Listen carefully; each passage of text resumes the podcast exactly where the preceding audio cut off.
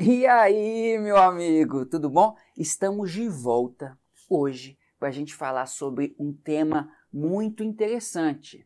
É aquela parte inicial do Código Civil Brasileiro. Eu sou o André Guerra, sou professor e coordenador aqui do Probante. Além disso, eu treino candidatos para provas orais de concurso público. E hoje nós vamos falar sobre as incapacidades, a emancipação, a morte e o domicílio. Nós vamos, é claro, né, separar em duas partes. A parte primeira vai ser sobre as incapacidades e a emancipação. Mas todos os quatro temas são importantes para você e também para as provas. Então vocês têm que estar afiado nisso aí. Então, armas em punho, vamos à guerra. O que, que nós temos que falar sobre a capacidade. Se nosso tema geral é incapacidade, a gente tem que saber o que é capacidade. O direito brasileiro divide a capacidade em duas espécies: a capacidade de direito e a capacidade de fato ou de exercício. Você sabe qual que é a diferença entre as duas? Capacidade de direito, pessoal, é a capacidade genérica, é aquilo que todo mundo tem. Não precisa de nenhuma característica, nenhuma habilidade, nenhuma idade, nada. A pessoa, ela nasce e já tem essa capacidade. Inclusive, há muita confusão entre o que seria capacidade de direito, porque toda pessoa teria também, e personalidade jurídica. Todo mundo tem também. Né? A personalidade jurídica, nós não estamos falando sobre sociedade, sobre empresas, mas sim a, aquele personalidade que todas as pessoas têm, aqueles direitos da personalidade vêm da personalidade jurídica, tá certo? Alguns dizem que é a mesma coisa, capacidade de direito e personalidade jurídica é a mesma coisa. Outros já diferenciam. Para alguns doutrinadores, é, a capacidade seria a forma de exercer a personalidade, tá certo? Mas isso aí não vai cair na sua prova, não. É só uma curiosidade para você saber. Então, se a capacidade de direito é aquilo que todo mundo tem, capacidade de fato é a aptidão para a pessoa praticar por ela mesma os atos da vida civil. Ela pratica pessoalmente no seu próprio nome. E não havendo essa capacidade de fato, que é a capacidade da prática, né? por isso o nome, teremos uma incapacidade absoluta ou relativa. Então, para a gente verificar se uma pessoa é capaz, nós temos que saber primeiro se ela não é incapaz, porque o código não traz as situações onde a pessoa é capaz. Ela traz as situações em que as pessoas não são capazes em algum grau e ausentes todas essas hipóteses, a pessoa vai ser capaz. Tem um esqueminha aí porque a capacidade plena nada mais é que a soma da capacidade de direito e a capacidade de fato. Em tese, a capacidade de direito todo mundo nasce, mas a de fato só é adquirida com os 18 anos. Aqui a gente vai ver algumas situações que é, modifica essa capacidade de fato, tá certo? Mas a soma dessas duas daria a capacidade plena. Essa separação entre incapacidade absoluta e relativa. Quem é absolutamente incapaz? Você sabe de cabeça o que, que é? Espero que sim, né, meu amigo? Porque existe apenas uma situação. Só em um caso a pessoa vai ser absolutamente incapaz. Vai ser o caso dos menores de 16 anos. Então, quem tem menos de 16 é absolutamente incapaz e se ele precisar praticar algum ato, nós já vimos que ele não tem a capacidade de fato, ele só tem a capacidade de direito, então ele não pode exercer as coisas em seu próprio nome. Com isso, ele precisa ser representado. Normalmente é representado pelos pais, tanto o pai e a mãe, né? Mas pode não existir pais e mães, pode ser que o pai ou a mãe seja ausente, né? Então vai ter um representante ali para isso. Ele de qualquer forma, ele precisa de representação. Então agora você sabe quem é o absolutamente incapaz. Só esse caso. Agora, quem é relativamente incapaz? Aí fica um pouco mais difícil porque não é um casinho só, né? Temos mais casos. Quem é relativamente incapaz também não tem essa capacidade de fato, mas tem uma capacidade maior, é uma pessoa mais madura, com mais condições de tomar decisão, então ela não precisa de representação, mas vai precisar de uma assistência, um auxílio aí que uma pessoa vai dar. Quais são os casos? Quatro só.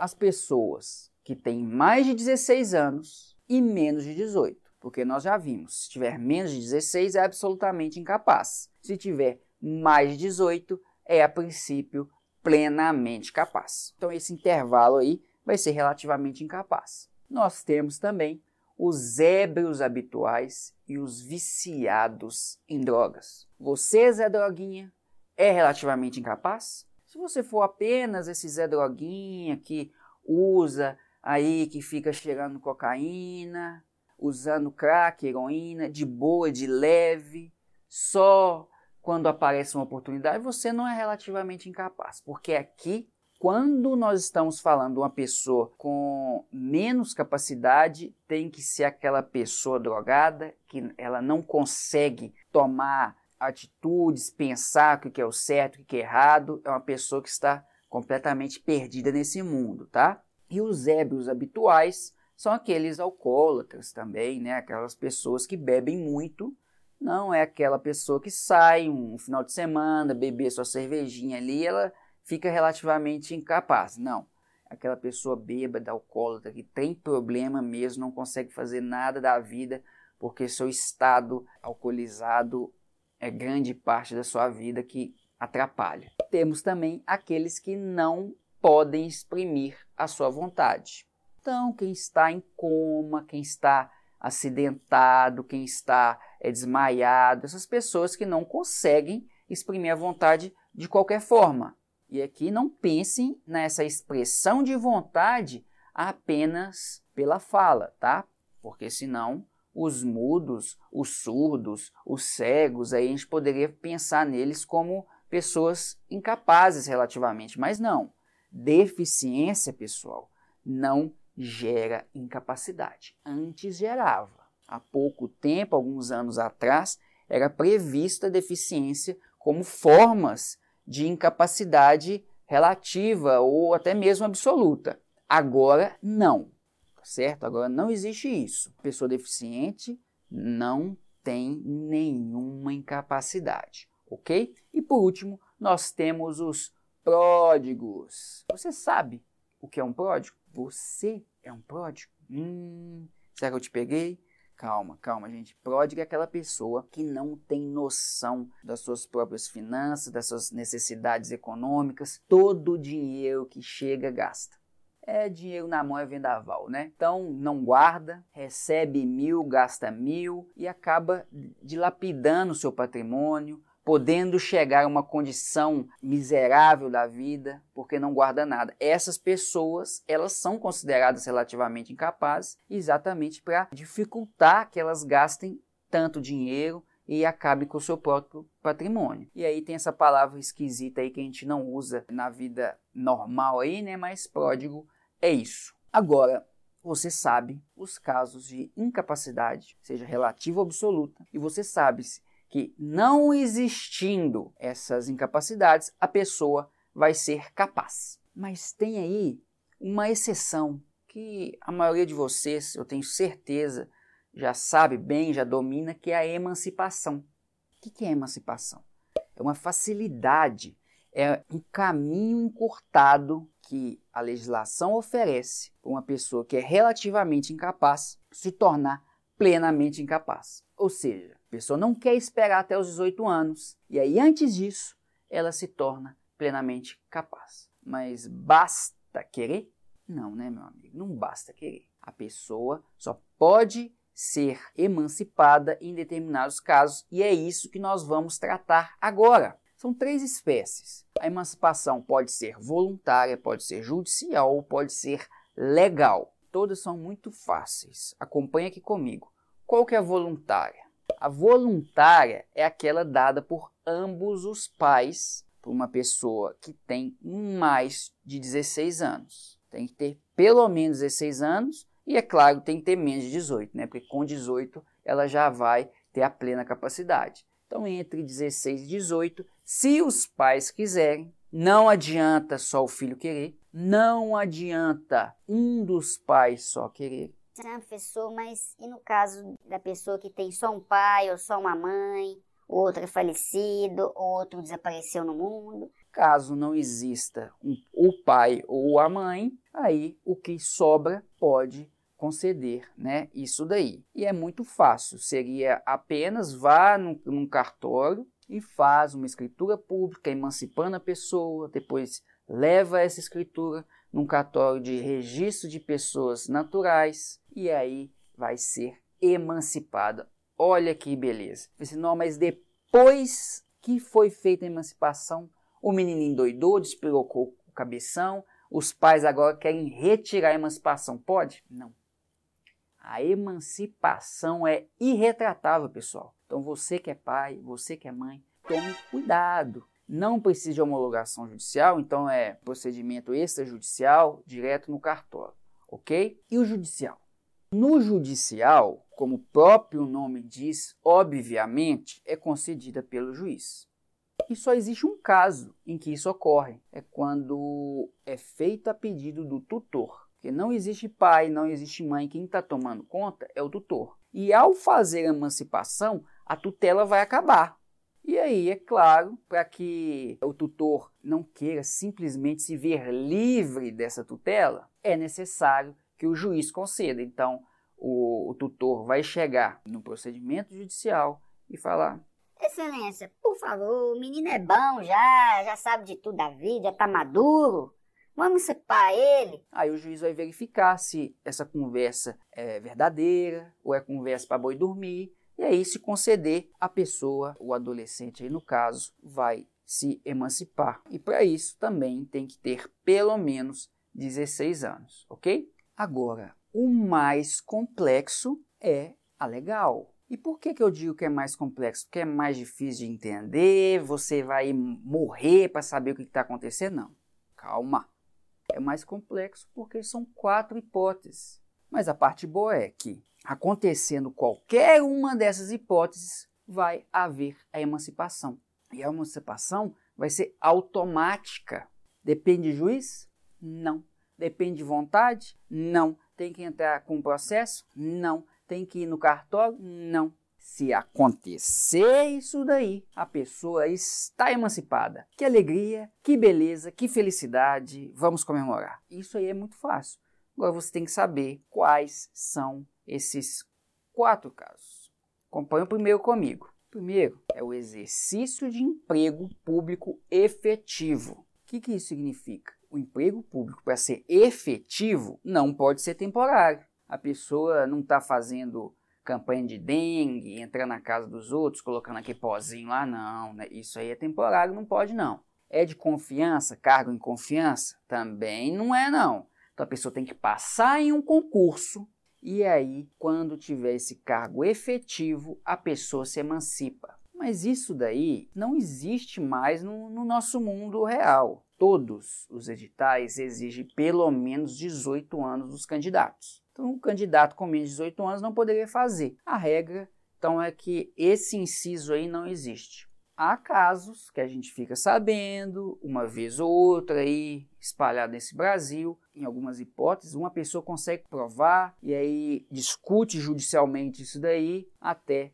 poder decidir que a pessoa emancipou, mas são casos muito específicos, uma necessidade muito diferente. Então, como regra, não se usa mais essa hipótese aí. Mas qual que seria a segunda hipótese? É a colação de grau em curso de ensino superior. É a formatura no maternal? Não. É a formatura no ensino fundamental? Não. É no ensino médio? Não. É na faculdade. Olha só, imagine você formando em direito com 16 anos, com 17 anos. Que beleza, né? Essas situações aí servem para esses casos. Daquele pequeno prodígio, o menino gênio, que desde cedo ele vai adiantando todos os, os anos letivos, ele é muito inteligente para aquilo, vai pulando, vai pulando, chega na, na, na faculdade muito novo e acaba formando antes dos 18 anos. Para esses casos, a pessoa vai se emancipar, tá certo? E a outra situação é o casamento. Tem gente que não quer casar nem com 80 anos. Imagine com 16. Então, se um casal, Pedro Henrique e Marianinha, os dois com 17 anos, resolvem casar, emancipou. Já estão emancipados, mas no dia seguinte, na lua de mel, aí um vira pro outro e fala assim: É isso aqui? Não, não, aí não gosta disso aqui, não, é. Não quer mexer com isso, não, não quer casar mais, não. Vamos separar. E eles separam. Não ficaram nem 24 horas casados. E aí? Eles continuam emancipados? Ou eles voltam a ser relativamente capazes? Gente, eles continuam emancipados. O casamento foi perfeito. Então não importa. A legislação não coloca um prazo mínimo para a pessoa adquirir aí a emancipação. Não, é casamento emancipa só haverá uma hipótese que essa emancipação se perderia, é se os efeitos do casamento forem anulados. Isso acontece quando há alguma causa de nulidade própria do casamento. Não tem nada a ver com a emancipação, não. Mas se há uma nulidade do casamento, anula todos os efeitos do casamento, entre os efeitos, nesse caso, a emancipação. Tá certo? E aí, nossa última situação é o menor, que é titular tá? É dele, é dele. Titular de estabelecimento civil, comercial ou empregado. Para ele ser emancipado, não basta ter esse estabelecimento, né? Ele precisa ter mais de 16 anos. E, além disso, ele precisa ter economia própria. E o que é economia própria? Ninguém sabe. E por que a lei colocou isso? Exatamente por conta disso. Colocou um termo genérico, porque vai ser necessário análise do caso concreto feita essa análise do caso concreto, pode-se chegar à conclusão: não, ele tem economia própria, ele sabe se manter, ele tem dinheiro suficiente para uma vida digna, ele não precisa ser rico, mas ele não pode estar passando fome, mendigando na rua. Né? Ele tem que ter uma condição de se sustentar. Isso é economia própria. Ele consegue se manter dignamente. Havendo isso aí, se emancipa. Então, em todas esses, essas quatro hipóteses, são hipóteses difíceis. A gente não vê isso diariamente, mas sendo essas hipóteses difíceis, elas demonstrariam uma maturidade dos envolvidos a mais que superam a média. Superando a média, eles também estão capazes de estarem emancipados e poderem tomar as atitudes em seu próprio nome, ser sujeitos de direitos e de deveres pessoalmente. Ok? Então, pessoal, essa foi a primeira parte. Estamos falando é, dos aspectos gerais do Código Civil, gerais e introdutórios, na é verdade, falando sobre incapacidade e emancipação, os dois primeiros temas do Código Civil. Então, pessoal, eu sou o André. Guerra, a incapacidade e a emancipação. Passo nos estudos. Um grande abraço e até mais. Já se inscreveu aqui no podcast? Faça isto e a seguir Teste seus conhecimentos em direito no arroba probantepré-OAB no Instagram. Fazemos várias enquetes semanalmente no Stories e Feed. Aproveite!